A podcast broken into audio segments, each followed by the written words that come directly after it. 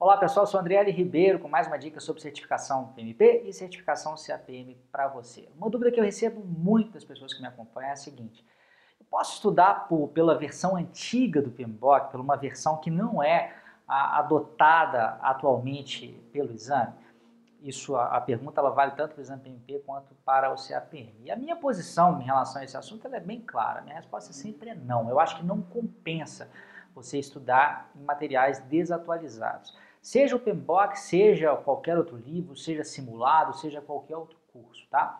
É, esse vídeo eu estou gravando no início de 2016, hoje a versão corrente é a, a quinta edição do PMBOK, né? No ano que vem já vai estar tá saindo a, a sexta edição. É, e por que, que, eu acho isso? Na verdade, gente, eu até entendo a, o questionamento dessas pessoas, porque o PMBOK ele não sofre, né, vamos dizer assim, mudanças radicais, mudanças revolucionárias, né? As mudanças que aconteceram, por exemplo, da terceira edição para a quarta, da quarta para a quinta, elas são muito mais pequenas evoluções do que uma mudança muito drástica. Né? Na quinta edição até teve o acréscimo de uma área de conhecimento, né, que foi a área de partes interessadas, então a princípio seria uma mudança grande, mas quem acompanha né, o, o PMI, o PMBOK, o exame PMP, o exame CPM a fundo, sabe que, na verdade, as partes interessadas já eram tratadas de outra forma, elas só não tinham didaticamente uma área de conhecimento separada. Então, assim, de fato, as, as, as mudanças que acontecem ao longo do tempo, elas não são tão grandes. Por outro lado, o exame PMP e o exame CAPM, trazem, esses exames trazem questões associadas à nomenclatura de determinados processos, à nomenclatura de determinadas ferramentas e técnicas, à nomenclatura de determinadas entradas e saídas.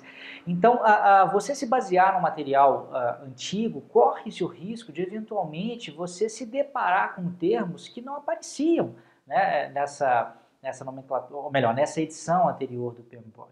E o que eu acho é o seguinte, o conteúdo para a prova ele é bastante extenso, então você já tem motivo suficiente para se preocupar, né, estudando já com o material corrente. Eu acho que não vale a pena, de forma alguma, inserir um novo motivo para aumentar a complexidade dos seus estudos. Quer dizer, o tempo todo você ficar pensando se o que você está estudando é certo ou não é, se você pode confiar ou não pode confiar, tá? Então, apesar das, das mudanças aí nas diversas versões do PMBOK muitas vezes não serem tão grandes assim, é, a minha opinião a esse respeito é não vale a pena estudar com material desatualizado. Seu maior, a, provavelmente a maior dificuldade que você vai ter vai ser em alocar tempo para os seus estudos. Não é nem a questão do dinheiro, não é nem a questão de pagar a prova, não é nem a questão de pagar curso preparatório.